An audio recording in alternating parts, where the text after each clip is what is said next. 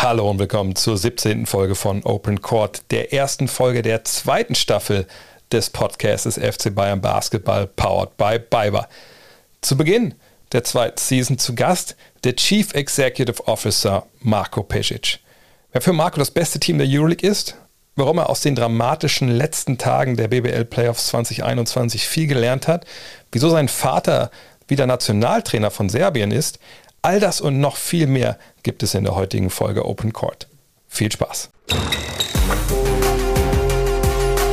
hier ist es Basketball. Ja, so Podcasts machen voll Bock, ey.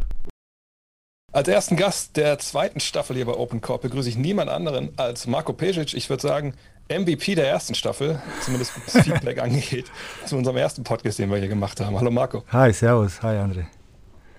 Äh, wie geht's dir? Wir sind am Vorabend des ersten Euroleague-Heimspiels äh, gegen den FC Barcelona und ich habe noch im Ohr vor ein paar Wochen, dass du einer großen Zeitung in München gesagt, du wärst nervös. Bist du das immer noch? Äh, ja, das war in Bezug auf die Spiele. Tatsächlich ist es so, dass, ähm, ähm, dass momentan so viele, so viele Sachen passieren, dass äh, das Spiel, obwohl es morgen Abend ist, eigentlich ziemlich weit entfernt scheint, äh, Jetzt in diesem Moment nicht, aber sobald, äh, weiß ich nicht, 5, 4, 5 Uhr am, am Donnerstag, dann fängt es an, schlimm zu werden, ja. Aber jetzt Echt mit dir, du entspannst, du entspannst mich immer, dass ich jetzt nicht nervös bin. Da sollten wir vielleicht ein bisschen mehr Geld zahlen, dann komme ich auch noch nach München und ja, setze mich neben ja. dich. Ich bin, äh, ich bin eh beleidigt, äh, dass du Ach. jetzt das zweite Podcast machst und wir uns nicht in äh, Person treffen. Ich, ich hätte es ja gemacht, aber du mhm. konntest gestern nicht. Äh, ich ja. muss heute runterfahren. Das, nächstes Mal kriegen wir es auf jeden Fall. Jawohl, jawohl. Ja, du sprichst schon an. Es ist echt, echt eine Menge passiert und darüber wollen wir heute so ein bisschen reden. Aber bevor wir dazu kommen, lass uns kurz äh, der Aktualität Genüge tun. Äh, erstes Heimspiel, wieder vor Fans in der Euroleague. Mhm. Ähm, was erwartet die da äh, morgen Abend, wenn sie denn hinkommen in den Audi Dome gegen Barcelona? Erstmal erwartet äh, die Fans wahrscheinlich zu diesem Zeitpunkt die beste Mannschaft in Europa. Das, was die in der ACB und auch gegen nicht nur Alba, sondern amtierenden deutschen Meister gezeigt haben im ersten Spiel, ist schon sehr beeindruckend für die frühe Phase der Saison.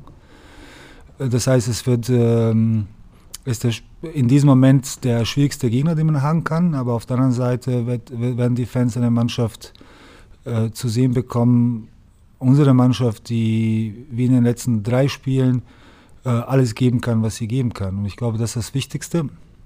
Und ob wir eine Chance haben, das Spiel zu gewinnen, weiß ich noch nicht. Da muss man, muss man schauen, wie wir morgen anfangen, wie die Stimmung ist in der Mannschaft.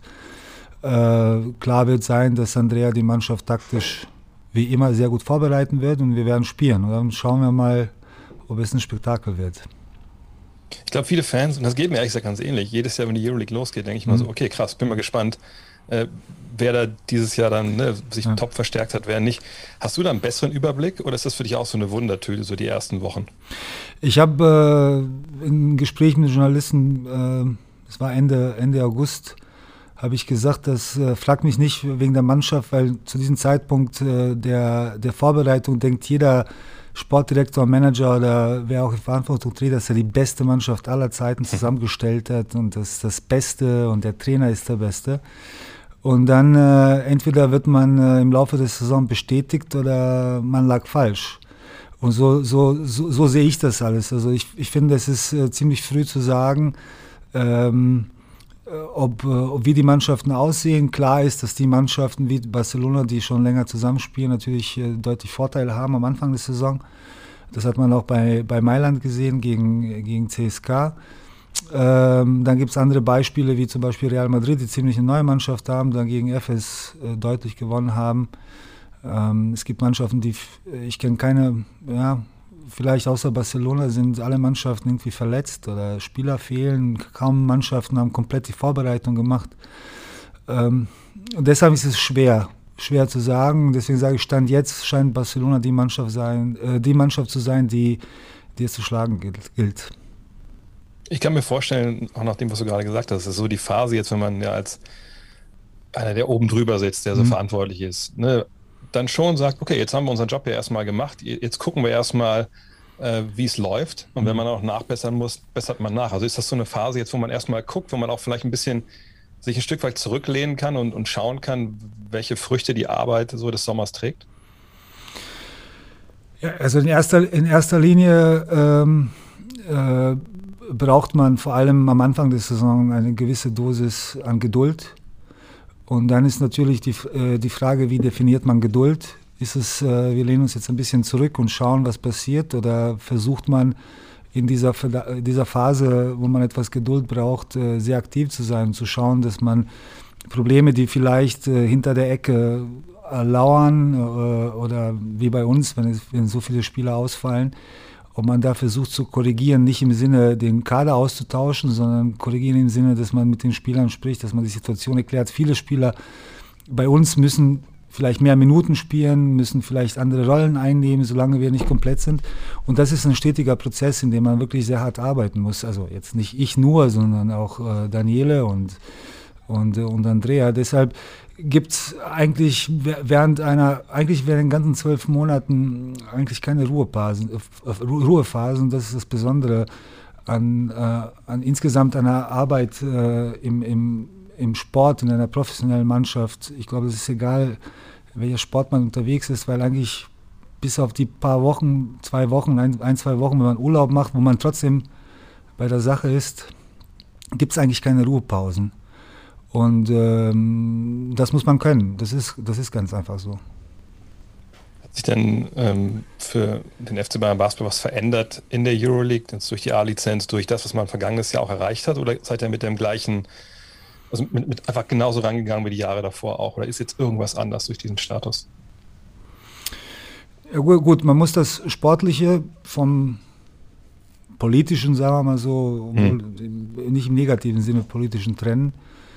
Äh, was im Sportlichen was passiert ist, äh, ist, dass wir, also mindestens für mich gilt das, äh, die ganze letzte Saison so irgendwie auf einer Wolke geflogen sind und alles, was wir erlebt haben, war etwas, man, hätte, man hätte sich nicht schöner malen können.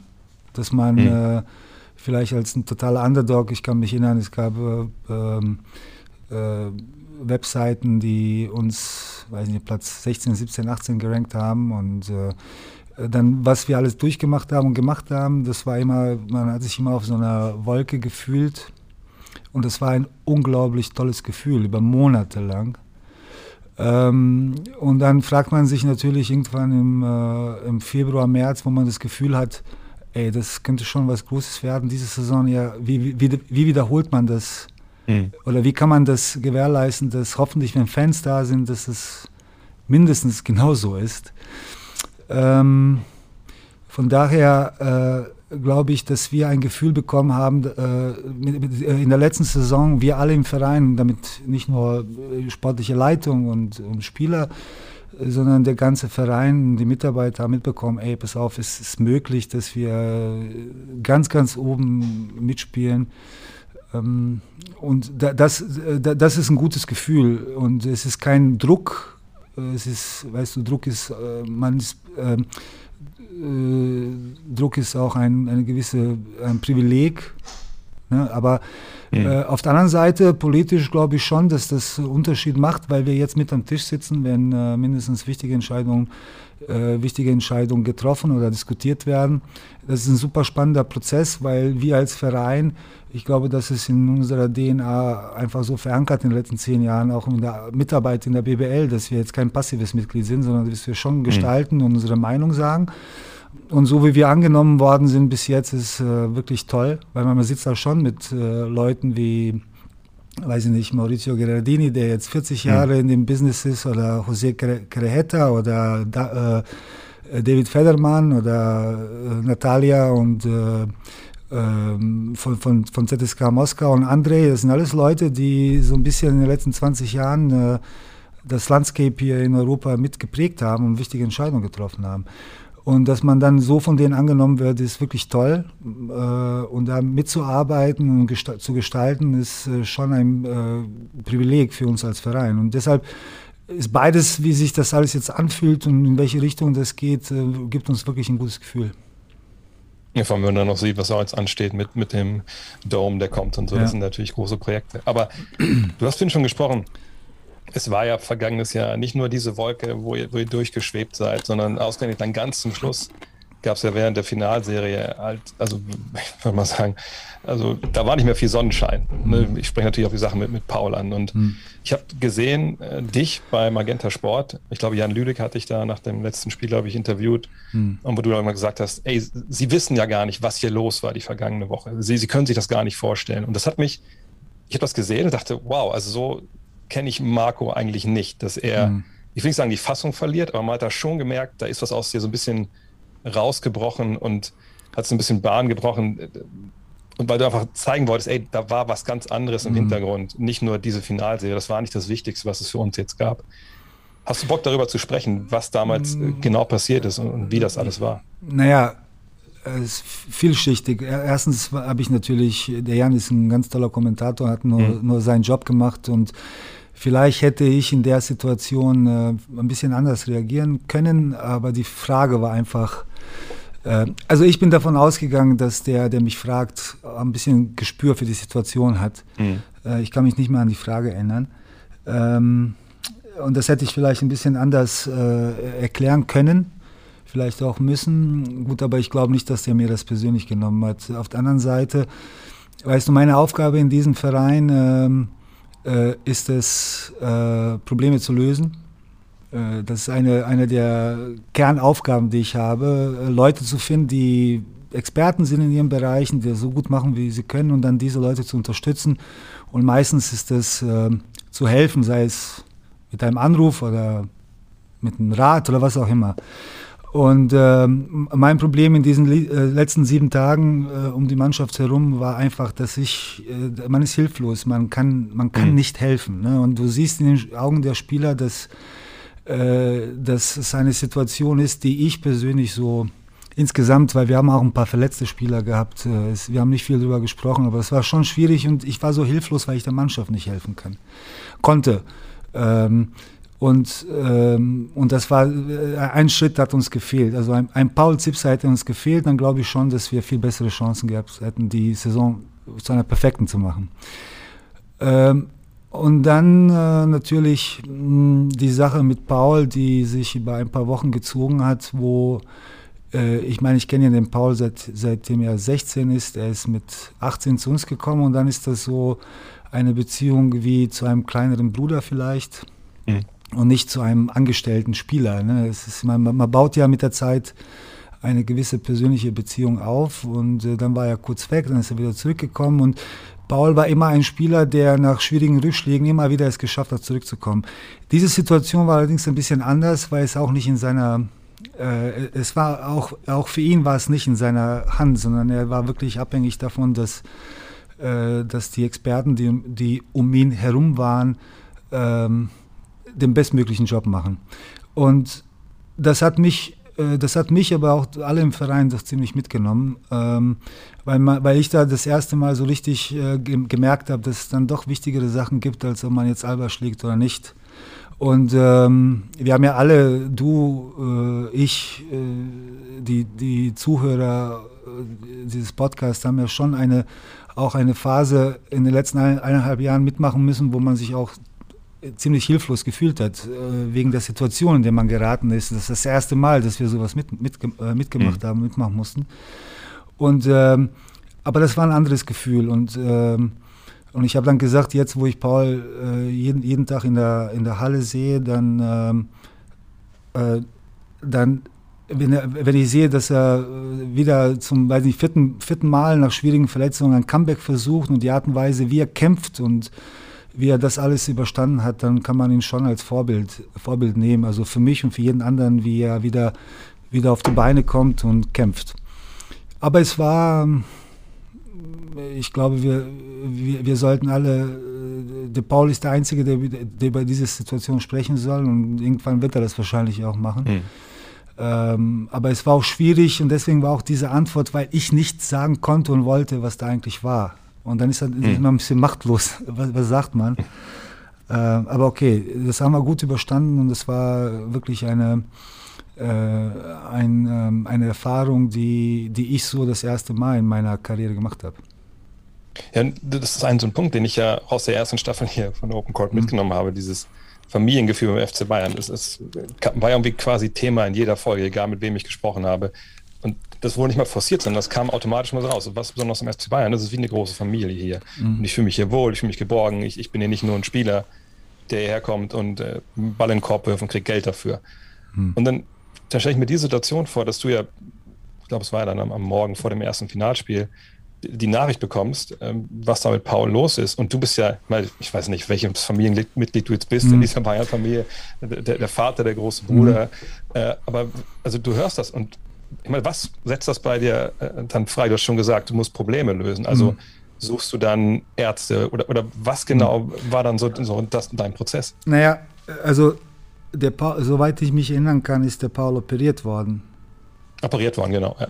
Das heißt, äh, wir haben es äh, schon ein bisschen länger gewusst. Ich, soweit ich mich erinnern kann, fing das an ähm, am, äh, entweder am Spieltag gegen Ludwigsburg, Spiel 4 oder am nächsten Morgen, weiß ich nicht mehr und so weiter. Hm. Und äh, weißt du, du musst die Spieler informieren, du musst es denen beibringen, ähm, du hast eine Verantwortung gegenüber dem Verein, weil gespielt werden muss und so weiter. Aber was ich da in dieser Situation erlebt habe, ist, äh, dass ähm, vom Verein und äh, ich, ich bin ja nur jemand, der es weitergibt, sondern es gibt Leute, die das vorleben und ich gebe das dann weiter, was ich, was mhm. ich erlebe und was Herr Heiner, Herr Heiner und äh, Herr Hünnes und unsere Ärzte da auf die Beine gestellt haben in einer sehr, sehr kurzen Zeit. Äh, über Nacht eigentlich ähm, Soweit ich mich erinnern kann, war auch Herr Hönes der Erste, der Paul dann besucht hat, weil wir nicht da waren. Äh, der, der, ist zu ihm gegangen, hat ihn, hat ihn, äh, hat ihn besucht. Der Heiner war in Kontakt mit der, äh, mit, ich glaube, mit seiner, mit seiner Familie. Wir haben mit, mit der Mutter gesprochen. Und das alles bindet einen, ne? Und bindet ihn, äh, bindet sich, äh, man, man, man bindet sich an, an etwas und Leute binden sich dann. Und dann, und dann entstehen, äh, dann entstehen Verbindungen, die dann nichts mit Sport zu tun haben, sondern wirklich persönliche Verbindungen. Und du weißt eigentlich in diesem Verein, dass du immer, egal welches Problem es gibt, das außerhalb des Platzes liegt, dass es immer Leute gibt, die bereit sind zu helfen. Das hat sich jetzt wieder in diesem Fall äh, gezeigt. Ähm, und das war wirklich wieder besonders, äh, das auf die Art und Weise äh, zu erleben. Bei diesem schlechten, bei diesem schlechten Be Beispiel, bei diesem äh, bei dieser gesundheitlichen Geschichte. Es gibt dann auch andere Beispiele, die ich erfahren habe beim ersten Tag, wo ich da war. Ich habe das, glaube ich, äh, einige Male erzählt mit Bastian Schweinsteiger, der äh, äh ich war, glaube ich, zwei Tage in München und dann äh, war es immer, ich muss eine Wohnung finden. Ich kannte München zu dem Zeitpunkt gar nicht. Mhm. Und dann klingelt es bei mir an der Tür. Ich weiß gar nicht, ob ich es erzählt habe. Habe ich das erzählt nee, beim letzten? Nee. Und dann ähm, war Steffen, Steffen hat geklingelt, ich war in einer ganz kleinen Wohnung, übergangsweise, und dann klingelt es unten an der Tür. Und er sagt Steffen, ja, komm mal runter, ich bin hier mit einem Freund, wir, wir helfen dir jetzt bei der Wohnungssuche. Und dann komme ich runter und dann äh, sitzt da äh, Basti in seinem Auto und sagt, setz dich vorne hin, ich zeig dir jetzt mal München. Und dann hat er tatsächlich den ganzen Nachmittag, ist mit mir nach Schwabing, äh, Glockenbachviertel, ich weiß nicht, wo wir auch immer waren, sagt er, pass auf, ich habe deinen Sohn mit eingeschult, das ist eigentlich eine sehr gute, sehr gute Grundschule. Und ich habe immer gedacht, das ist eine versteckte Kamera, dass mich irgendjemand ver veräppelt. Aber er wollte, ein, also Bastian Schweinsteiger jetzt nicht mit Basketball zu tun hat, ein Fußballer, äh, der war zu dem Zeitpunkt noch nicht äh, Champions League oder Weltmeister, aber schon jemand, äh, der hat sich Zeit genommen, mit mir und Steffen da durch die Stadt zu fahren, mir die Wohnung, also zu sagen, wo ich wohnen soll. Ja. Und dann, wie soll ich denn jetzt, wenn der Rubit kommt und wenn der Thomas kommt, mir nicht die Mühe machen, den Leuten zu helfen? Und deswegen sage ich, es gibt Leute, die das geformt haben in diesem Verein und meine Aufgabe ist es weiterzugeben. Ja, paid forward nennen es Amerikaner. Ich finde es auch wichtig, dass man einfach sagt, nicht nur davon spricht, sondern einfach so eine Geste wie von ja. Schweinsteiger oder was du jetzt auch für Paul gemacht hast. Das ja. sind ja einfach Sachen, die auch, die auch bleiben im Endeffekt. Ja. Ich kann mir vorstellen, dass es für dich natürlich eine Problematik war, damit umzugehen, aber dann natürlich für, für Coach Tiankeri nochmal eine ganz andere. Stimmt man sich dann ab, wie man dann der Mannschaft gegenübertritt? Oder ja. wusstet ihr beide nicht so genau und das war mehr oder weniger so, so einfach Learning by Doing? Ah, ich habe, nein, nein, nein, nein. Alles, was wir machen, Daniele und Andrea äh, und ich, wir stimmen uns immer ab. Ich trete nie vor die Mannschaft, ohne mit Andrea vorher gesprochen zu haben. Das ist ganz klar. Ich finde, das muss, das muss auch so sein. Weil hm. der Trainer hat immer irgendetwas im Kopf und dann komme ich, der jetzt nicht bei jedem Tag dabei ist und sage irgendwas, das total gegen seinen Plan zum Beispiel ist ich habe sehr lange mit mir, mit mir, äh, ich habe sehr lange überdacht, äh, über, äh, über, weißt du, das war eine Phase, wo wir, Playoffs waren ja auch besonders diese Saison, wurde ja fast jeden zweiten Tag mhm. gespielt, ne? Ja. Und ich habe echt damit äh, gekämpft, äh, zu sagen, Leute, pass auf, lass uns mal die ersten zwei Spiele liegen lassen, weil es macht keinen Sinn, dass wir dahin fahren. Es ist einfach, ich sehe es nicht. Also, dass wir, mhm. und dann ist Andrea gekommen und Daniele, nein, wir müssen das machen, wir müssen das den Jungen erklären, wir müssen jetzt da durch, die Saison war, wir müssen auch für Paul ein bisschen, aber auch für die Spieler. Und, ähm, und tatsächlich war das so, äh, dass, äh, dass dann, äh, dass ich auch zur Mannschaft gesprochen habe, aber äh, äh, Andrea hat immer, egal in welche, in welche Situation jemand wirft, der hat immer einen Plan. Äh, der mhm. überlegt sich immer irgendetwas. Also ich habe ihn jetzt noch nicht gesehen, dass er, dass er äh, dass er jetzt äh, ohne eine Idee dastand. Auch jetzt in dieser Situation, wo wir, weiß nicht, sieben, acht Spieler draußen haben oder hatten. Hm. Er, er, er, verzweifelt nie, sondern er sucht eine Herausforderung drin, dieses Problem zu lösen.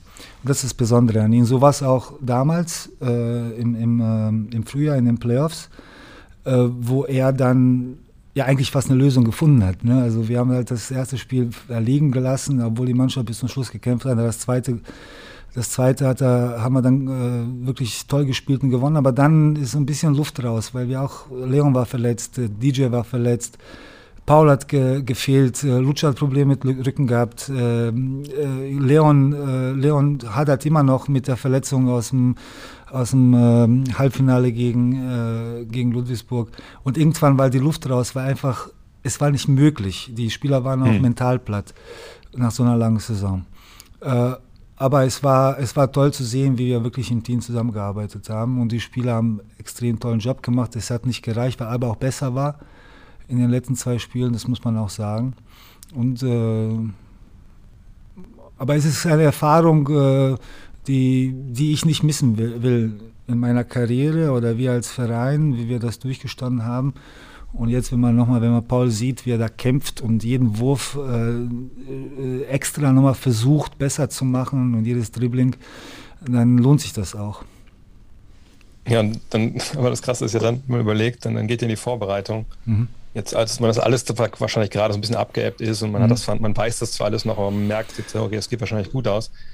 Und dann habt ihr eine gute Vorbereitung und dann kommt direkt der nächste Nackenschlag mhm. ähm, mit den Covid-Infektionen. Mhm. Äh, da musst du ja auch gedacht haben, Alter, also was kommt jetzt noch ein Jahr, gehen wir da durch Lockdown after Lockdown und alles ist gut mhm. und, und, nichts passiert und jetzt auf einmal äh, haben wir dann direkt gleich mehrere Fälle im Team. Also wir haben, wir haben das Glück gehabt letzte Saison, weil wir, wir wirklich alle sehr, sehr diszipliniert waren, dass wir keinen einzigen Fall innerhalb der Mannschaft hatten und im Staff nicht. Äh, und das war auch der Grund, wieso wir diese Saison gespielt haben, die wir gespielt haben. Ähm, die größte, äh, immer die, die schwierigste Zeit, Zeit letzte Saison war, und wir haben echt viel getestet, jedes Mal, wenn wir getestet haben, bis man, bis man das Ergebnis bekommen hat, das war die Hülle immer. Ähm, und das haben wir eigentlich ziemlich, also sehr gut überstanden. Und dann, aber für mich war immer klar, solange es dieses Virus gibt, dass es sein kann, dass es jemand erwischt. Also, da, also diesen Hinter, Hintergedanken hat man. Und äh, ähm, und wir waren vorbereitet. Wir wussten, was wir machen sollen. Wir wussten, wie wir dann die Spieler äh, testen sollen, wie wir das Prozedere, das war alles klar. Aber es hat uns zu einem Zeitpunkt getroffen, in der Vorbereitungsphase, und zwar im zweiten Teil der Vorbereitungsphase, der sehr, sehr wichtig ist, weil da Spiele gespielt werden, um sich dann, mhm. wird nicht nur trainiert, sondern wird gespielt. Und dazu kam noch, dass wir verletzte Spieler hatten. Das heißt, es kam alles auf einmal. Äh, aber auch da muss ich sagen, dass wir die letzten drei Spiele, die wir gespielt haben, die offiziellen Spiele, äh, nicht alle gewonnen haben. Wir hätten alle drei gewinnen können, waren alle sehr, sehr knappe Spiele. Und wir haben irgendwie versucht, äh, den Kopf über Wasser zu halten. Aber ich habe gestern, glaube ich, mit Andrea darüber gesprochen, wir hätten auch die ersten zwei Spiele mit 20 verlieren können. Aber die Mannschaft mhm. hat echt wieder gekämpft und in Tel Aviv, ich meine, wenn, wenn man da schon mal war, das ist eine unglaubliche Atmosphäre, da waren 11.000 Leute und dann liegst du mit 17 hinten, die Mannschaft kommt zurück und führt dann mit 9 und so weiter. Also ich glaube, dass wir auf einem sehr guten Weg sind. Äh, wenn die äh, anderen zurückkommen, die anderen verletzten und kranken Spieler zurückkommen, dann werden wir eine sehr gute Mannschaft haben. Aber bis dahin müssen wir irgendwie den Kopf über Wasser halten. Ja, du hast Leon angesprochen, der hat ja auch, äh, also ich weiß nicht, nach rückblickend war das ein Fehler, dass er so viel noch gespielt hat in den, in den Finals auch, weil er diese Verletzung ja wahrscheinlich auch nicht unbedingt besser gemacht hat, ne? Ich glaube, ich glaube, er hat da nicht viel mehr kaputt machen können. Also das war, okay. das war schon, äh, aber das, das zeigt auch äh, Leon, dass der im ersten Augenblick, wo er ein bisschen spielen konnte, hat er, wollte er spielen. Und, ähm, und natürlich hat er sich nicht nur dadurch einen neuen Vertrag äh, verdient und nicht nur dadurch ist er hier, aber auch deswegen, weil ich glaube, das Mhm. muss man als Verein auch schätzen. Äh, Dass man, ähm, dass man das äh, nicht das Risiko eingeht, sondern den Spieler zeigt, pass auf, du hast dich nicht umsonst geopfert. Und jetzt müssen wir halt warten, bis er zurück ist. Ähm, äh, ja, man ist dann, äh, im Nachhinein ist, immer, ist man immer klüger, aber er wollte unbedingt spielen. Und wenn er ein Spiel unbedingt spielen will, dann Ja. äh, kannst du ihn jetzt schwer, weiß ich von mir selber, dann ist es schwer zu sagen, du darfst jetzt nicht spielen. Ist es denn leicht, oder ist es, ich weiß nicht, ob es leicht oder schwer ist, aber macht es einen Unterschied, wenn du schon Spieler wie Leon und so jetzt hast, die, die auch schon verinnerlicht haben, ne, wie das eigentlich laufen soll beim FC Bayern Ja. und dann eben viele neue kommen, oder ist das immer wieder der gleiche Hundertprozentig. Leon? Leon wird ein bisschen draußen ähm, vielleicht nicht so wertgeschätzt, wie er in dem Verein wertgeschätzt wird. Er ist ein absoluter Anker in der Verteidigung, vor allem in, Andreas Sys- System. Und obwohl man an Statistiken nicht sieht, es gibt viele Spiele, die er für uns, für uns letzte Saison gewonnen hat. Er fing dann auch in der, im, im, im letzten Drittel der Saison auch im Angriff mit mehr Selbstvertrauen zu spielen, äh, drei Punktewürfe zu treffen, und zwar in jedem Spiel. Das heißt, er hat sein Spiel auf ein Niveau gebracht, wo er eigentlich unersetzbar war für unser, unser System oder für das Konzept von Andrea. Und ähm, ja, und deshalb hoffen, hoffen wir oder hoffe ich, dass der so schnell wie möglich dieses Problem ähm, äh, löst. Du gesagt, Coach hat immer, immer einen Plan. Ist er denn, also, weil ich hatte ja letztes Jahr dieses Interview am Ende mit ihm Ja. und ähm, da hat er gesagt, ja, nach der Vorbereitung, wir mussten relativ schnell alles über den Haufen werfen, mussten alles neu machen. Mhm. Äh, ist er dieses Jahr zufriedener oder, oder kann er das gar nicht sein aufgrund Der der Andre, Umstände? äh, Andrea, nee, nee, Andrea ist, ähm, ähm, Andrea ist ein Trainer, der, ähm, oder ist eine Persönlichkeit, die sehr fordernd ist und ständig versucht, dich aus deiner Komfortzone rauszuholen. Ne? Also nicht nur Spieler, sondern mich auch, zum Beispiel. Äh, aber sich auch. Ne? Und äh, ich glaube, dass er ähm, das, was er letztes Jahr gemacht hat, das war außerordentlich. Ne? Aber jetzt hat er, ich glaube, meiner Meinung, auch seiner Meinung nach, vielleicht ein bisschen mehr Spielermaterial und in der, Qu- Quali in der Quantität mehr Qualität. Und jetzt überlegt er, wie er das potenzieren kann. Das heißt, er ist immer, er ist immer mit, äh, er ist immer unzufrieden in dem Sinne, weil er glaubt, es geht besser. Und das ist gut so. Also ich meine, es ist besser als anders. Ja. Ich habe ihn noch nie zurückgelehnt, zurückgelehnt gesehen. Er ist immer aktiv, versucht immer äh, nach irgendeinem Problem zu, zu, zu suchen, das er lösen kann. Sehr interessant, mit ihm zusammenzuarbeiten. Als ich mit ihm einen Podcast gemacht habe, da kam dann ganz am Ende nochmal dieser Schocker, dass er meinte, ja, ob ich jetzt hier bleibe, weiß ich gar nicht, so wie Mhm. mich die Liga behandelt hat. Das klang schon sehr äh, nach, wie soll ich sagen, das waren keine rationalen Gründe, glaube ich, sondern es klang mehr, also, ne, da hat es halt wirklich wehgetan, was da letztes Jahr passiert ist. Und ich bin damals da raus und dachte so, krass, ich bin echt mal gespannt, ob der beim FC Bayern bleibt. Jetzt ist er geblieben. War das Mhm. schwer, ihn zu überzeugen zu bleiben oder war das im Endeffekt äh, so dem Motto, Zeit heilt alle Wunden Mhm. und äh, er wollte einfach weitermachen? Äh, also ich kann immer meine subjektive Meinung sagen.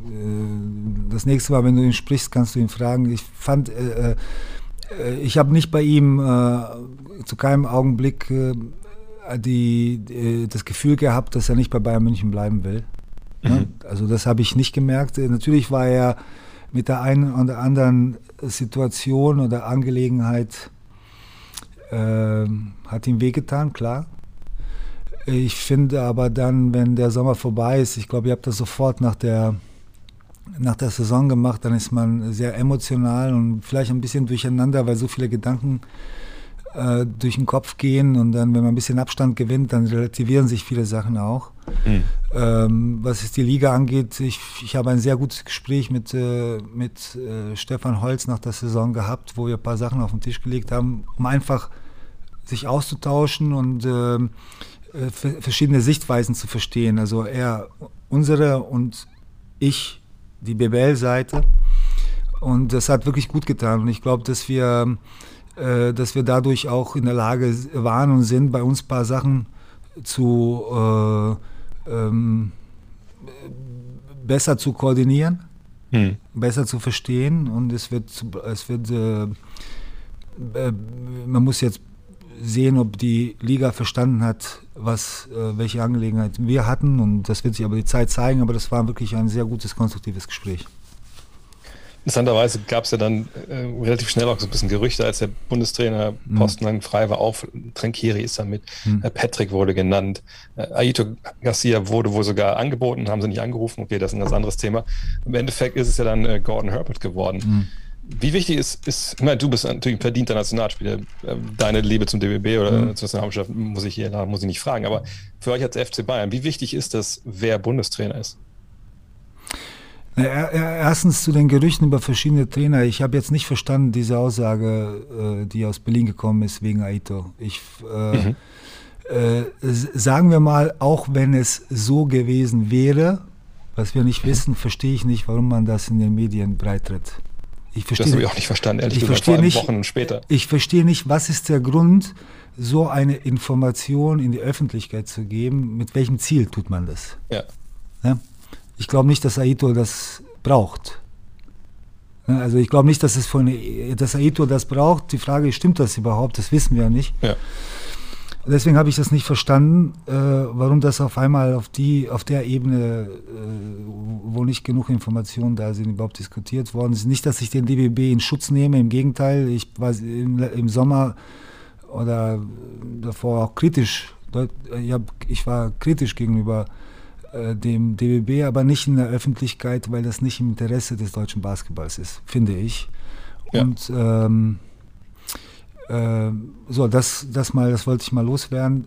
Das zweite ist, ich glaube, dass der, der Deutsche Basketballbund hätte zu diesem Zeitpunkt mit diesen Umständen und mit dieser Umwelt, in der wir uns bewegen, keine bessere Entscheidung treffen können als Gordon Herbert.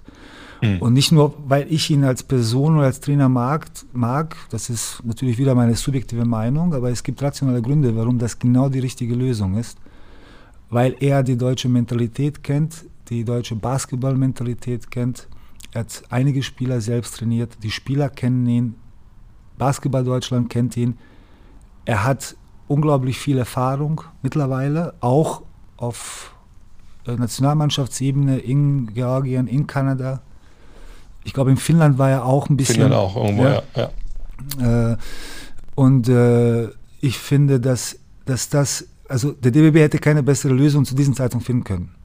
Mhm. Und deshalb kann man den nur beglückwünschen und, äh, und äh, ich habe jetzt neulich, äh, habe ich ein, äh, in einem Tweet, habe ich, ich glaube, Bundesjugendlager gab es jetzt Mhm. in der letzten Zeit und da war Gordon Herbert ähm, wohl äh, dabei ist, zu beobachten oder mit, sogar mitzumachen, ich weiß nicht ganz genau. Und dann hat er gesagt über die jungen Spieler, wohl bei diesem Bundesjugendlager, äh, äh, show them how to play and don't show them the, plays. Also irgend sowas Ja, in der okay. Art. Ja, Zeigt ja. den Leuten, wie sie spielen sollen und geht, geht nicht Spielzüge mit denen äh, durch. Ne? Genau, ja. Und ich glaube, das ist, äh, also ihr denkt da die richtige Art und Weise. Man sieht, dass er auch mit jungen Spielern gearbeitet hat und deshalb kann man äh, äh, nur hoffen, dass er, dass, äh, also Unterstützung von, dass er Unterstützung von allen bekommt und den DBB beglückwünschen zu dieser Auswahl. Trotzdem ist es natürlich für, für den FC Bayern wie so eine, ich kann mir das vorstellen, dass es eine komische Situation ist, weil eure Spieler sind ja de facto nicht dabei, es sei denn dann äh, Mhm. irgendein Nationalmannschaftsfenster ist dann mal, wenn keine Euroleague spielt, was es ja nicht so oft gibt. Mhm. Äh, die großen Turniere sind natürlich nochmal was anderes. Mhm. Ähm, also gab es jetzt so einen Austausch schon mit Gordon Hayward oder, oder macht es einfach keinen Sinn momentan, weil, weil die Spieler gar nicht abgestellt werden können? Nee, also es macht immer Sinn, äh, sich auszutauschen. Also das Hm. ist, äh, das steht außer Frage. Also ich habe mit Wolle Brennscheid einige Male schon den Generalsekretär Sekretär gesprochen. Ich glaube, dass Gordy auch vorbeikommen wird, sobald, sobald er eine Chance, äh, Chance findet, weil er muss ja nicht nur nach München, sondern er muss äh, alle, alle treffen und sehen und Hm. irgendwann wird er sicherlich nach München kommen. Dass diese Situation mit den Fenstern ähm, jetzt nicht optimal ist, äh, das ist nicht nur in Deutschland der Fall, sondern ist ganz in Europa, ganz Europa der Fall. Und man muss gucken, dass man so schnell wie möglich ähm, ähm, sich an einen Tisch setzt und vielleicht dieses Problem löst. Aber solange es nicht gel- gelöst ist, werden wir immer vor der Herausforderung stehen, ähm, äh, wie, dieses, wie diese Situation am besten gemanagt wird. Und da, Da sind wir im Austausch natürlich mit, äh, mit dem DBB, aber es, es wird sicherlich auch zum Gespräch mit, äh, mit dem Bundesrat kommen. Wie ist das für dich? Also, ich meine, du sagst ja, das ist natürlich eine blöde Situation nach wie vor. Ähm, wenn du Nationalspieler holst im FC Bayern, dann sind sie ja quasi keine Nationalspieler, außer halt dann bei, bei diesen großen Mhm. ähm, Turnieren. Ähm, ist das, ich weiß nicht, in, in deiner Brust müssen ja zwei äh, Herzen schlagen. Auf der einen Seite der Nationalspieler, der immer dabei war, wenn es irgendwie ging. Und dann natürlich der andere der auch denkt, okay, krass, ich wollte aber auch im Verein immer so hoch spielen, wie es ging. Und Euroleague zu spielen ist natürlich einfach auch, auch ein, ein unglaubliches Erlebnis. Also denkst du denn, dass dieser Konflikt nochmal gelöst wird? Oder ist das da so festgefahren, dass wir mittelfristig damit irgendwie klarkommen müssen, dass wir da einfach in Sachen Nationalmannschaft immer eine Zweiklassengesellschaft haben werden? Nein, es muss gelöst werden, auf die eine oder andere Art und Weise.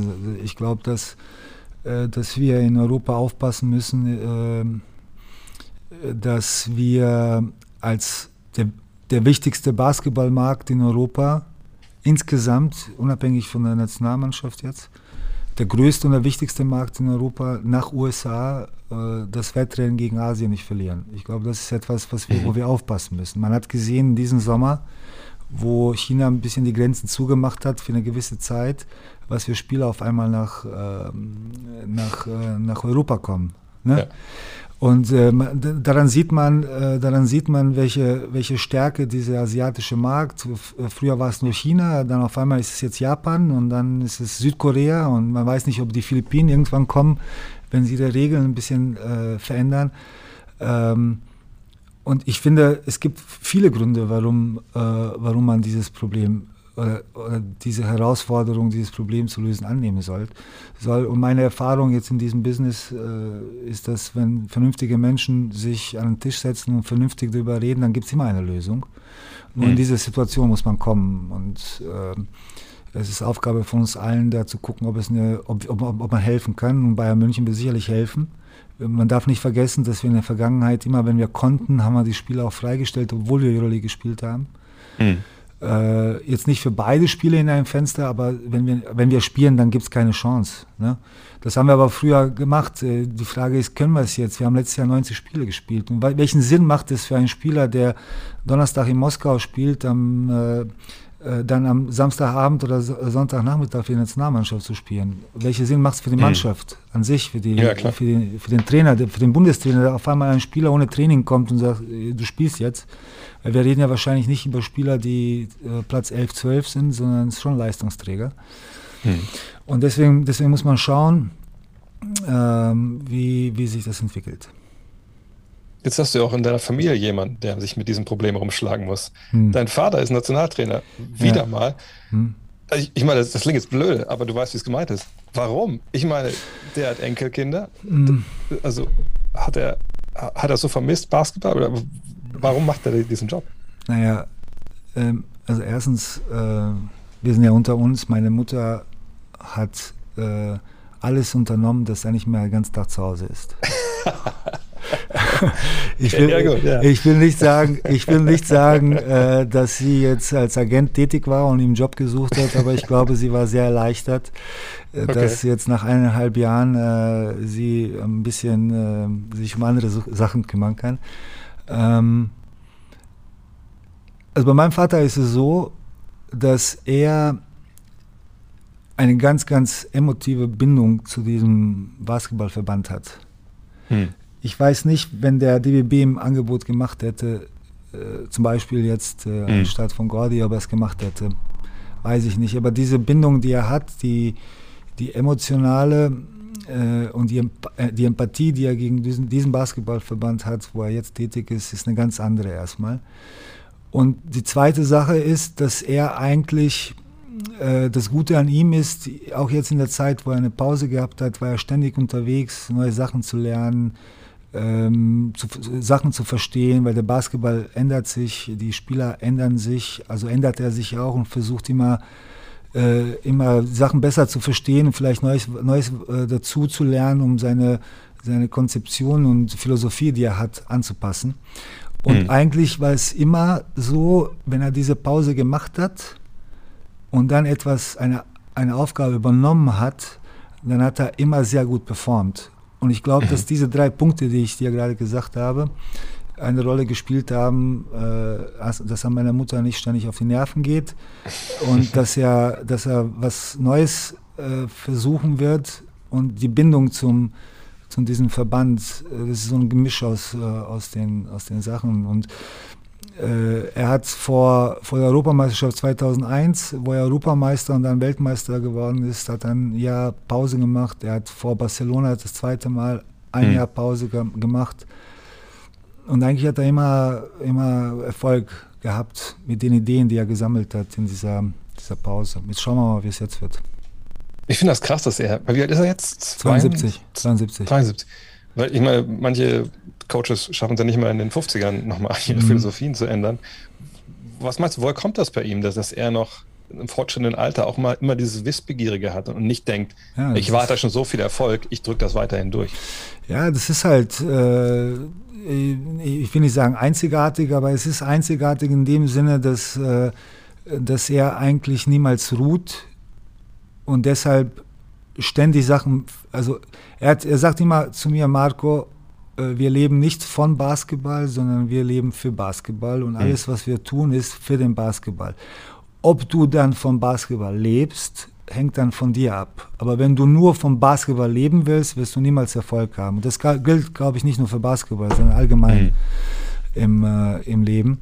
Und er investiert sehr, sehr viel, dieses Spiel. Ich meine, der ist jetzt vor sechs Monaten in die Hall of Fame gekommen und das ist nicht jetzt nicht nur, äh, nicht nur äh, ein äh, äh, ein Preis, den er sich verdient hat, sondern er sieht es auch als eine gewisse Verantwortung, weiter den Basketball zurückzugeben. Und jetzt denkt er, dass er in dieser Position da auch was zurückgeben kann und deswegen macht er das. Ich meine, er ist Europameister mit zwei verschiedenen Nationen, er ist Weltmeister.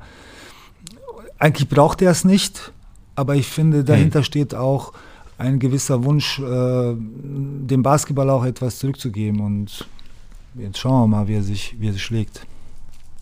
Abschließend müssen wir über einen Namen noch sprechen. Der wird, glaube ich, nicht Trainer, hat mhm. aber jetzt offiziell seine, seine Karriere beendet. Und natürlich mhm. hast du auch viel mit Pau Gasol zu tun gehabt. Mhm. Was ist so das Erste, an, das du denkst, wenn, wenn du an Pau Gasol denkst? Ich hasse ihn, erstens. äh, es, ich, war, ich war Teil eines unglaublichen Spiels, wo er uns kaputt gemacht hat. Und das war Spiel um Platz 3 gegen Spanien. In Istanbul 2001. Türkei, ja genau. Ja, da war dieses legendäre Halbfinale gegen die Türken, das wir aus der Hand gegeben haben. Und am nächsten Tag spielen wir gegen, äh, spielen wir gegen Spanien, die dann gegen Jugoslawien meinen Vater im Halbfinale verloren haben. Und dann glaube ich, macht, äh, ich glaube, Dirk macht 39 und der macht 45 oder umgekehrt. Mhm. Ich habe sowas, ich, also ich habe gespielt und ich habe nur zugeschaut. Ich habe mir gedacht, wie geht das? Das war Wahnsinn, das war ein wahnsinniges Spiel. Und äh, deswegen habe ich ihm gegenüber eine gewisse Distanz, obwohl ich ihn natürlich als Mensch und Spieler schätze. Ich eher mehr Kontakt zu Marcus soll. Ähm, mhm. Aber ich meine, es gibt, ähm, äh, es gibt Dirk, es gibt äh, Pau, es gibt Tony Parker und vielleicht noch Ginobili mhm. und Peja Stojakovic, die so, sagen wir, die zweite Generation ja. äh, der europäischen Spieler in der NBA waren, die die die, also Divac Sabonis, Marciulionis und Petrovic haben die Tür geöffnet und diese Generation hat dann für alle europäischen Spieler sozusagen das Feld oder den Rasen, nennt man den Rasen gemäht, ge, ja, gemäht Feld bestellt. Feld bestellt äh, dass sie sich jetzt austoben, wie sie sich austoben. Weil ohne Pau und Dirk und Toni und äh, die anderen zwei, Pedja und Ginobili, wäre das nicht möglich gewesen, meiner Meinung nach. Deshalb spielt er auch eine ganz andere Rolle als, äh, als einfach ein, eine Legende, die Welt- und Europameister mhm. ist und alles gewonnen hat. Jetzt können wir zum Abschluss, wenn du jetzt gleich sagst, das stimmt alles nicht, dann können die Kollegen mhm. das rausschneiden. Ja. Es gibt eine Geschichte, die ich gehört habe, aber ich, ich habe sie nur von einem gehört. Ja. Und zwar 2005 ne, letzter Abend, ihr, ihr, habt Silber gewonnen. Mhm. Ähm, ihr feiert auf dem Boot, da müssen wir nicht drüber reden, was da alles passiert ist. Aber ihr kommt in das, ich glaube, ihr wart im Hotel Interconti oder so in, in, mhm. in äh, Belgrad. Und ihr kommt in den Frühstücksraum. Und ich habe gehört, da war aufgedeckt für die Spanier, die äh, dann schon als Erste da wahrscheinlich frühstücken sollten und dann wegreisen. Und die deutsche Nationalmannschaft kommt rein, hat Hunger, weil sie die ganze Nacht Vollgas gegeben hat, sieht, dass da Buffet aufgebaut ist. Ihr geht rein, räumt das ganze Buffet ab, geht ins Bett und dann kommen die Spanier und haben nichts mehr zu essen und regen sich auf. Ist die Geschichte wahr? Ich war nicht dabei. Wie bist du früher nach Hause gegangen? Ich war nicht dabei, ich habe keine Ahnung. Ich war äh, gut möglich, gut möglich. Ja? Äh, gut möglich, weil es gab auch ein paar Ringeleien mit den Spaniern äh, nach Indianapolis 2002 am Abend, Hm. nachdem wir mit den Neuseeländern um die Häuser, also wir waren mit den, mit den Neuseeländern waren wir bis spät in den Morgen unterwegs. Das weiß ich, da war ich dabei. Genau. Und da gab es auch beim, bei Rückkehr ins Hotel ein paar Kleinigkeiten mit den Spaniern. Ah, ja, okay. Ja gut, damals Äh, waren wir alle im gleichen Hotel. stimmt. ja, und und, da muss ich sagen, 2002 habe ich auch, da gab es dann nur diese, diese eine Straße, wo diese drei, vier Clubs waren. Da Ja. war ein, ich glaube, vor dem Viertelfinale, glaube ich, ein Tag frei. Und das werde ich nie vergessen als junger Journalist, dass ich dann da in diese eine Disco mit ein paar Leuten gegangen bin und dass da Juan Carlos Navarro einfach am Rauchen war in so einer Disco. Okay, Damals war das möglich in der Disco, ne? ja, damals war das wirklich möglich. Ja. Ah ja, die guten alten Zeiten. Ja, bei uns hat keiner geraucht, von daher alles Ja, gut. nee. Oh, Nein. naja, Nein. Naja, da müssen wir jetzt. Das reden wir anderer. Wenn wir Ja. mal wirklich mal sehen, in Ja, Person, ja, dann können wir ja, nachher nochmal ja, ja. reden. Wer vielleicht auch von der deutschen Nationalmannschaft Ja. geraucht hat. Marco, Mensch, vielen, vielen Ja, Dank. Gerne. sehr cool. Leider, wie gesagt, wieder nur am Bildschirm. Nächstes Mal Ja, machen wir das richtig. Machen wir. Wünsche euch viel Glück morgen Danke. Abend natürlich. ähm, Danke. Gegen Barca auch im Rest der Saison und ähm, nächstes Mal trinken wir schön Kaffee. Aber ja, vor, vor 10, damit der Trainer nicht, Jawohl. Schöne Grüße und danke dir. Ja?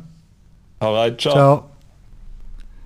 Das war sie, die erste Folge der zweiten Staffel von Open Court Powered by BayWa. Wenn euch diese Episode gefallen hat, lasst uns wieder gern eine Rezension da, zum Beispiel bei Apple Music. Empfehlt den Podcast weiter. Und falls ihr euch ein bestimmtes Thema oder Gesprächspartner wünscht, schickt uns gern eure Anregungen oder Wünsche an opencourt.fcbayern.com. Vielen Dank für eure Zeit und bis zum nächsten Mal.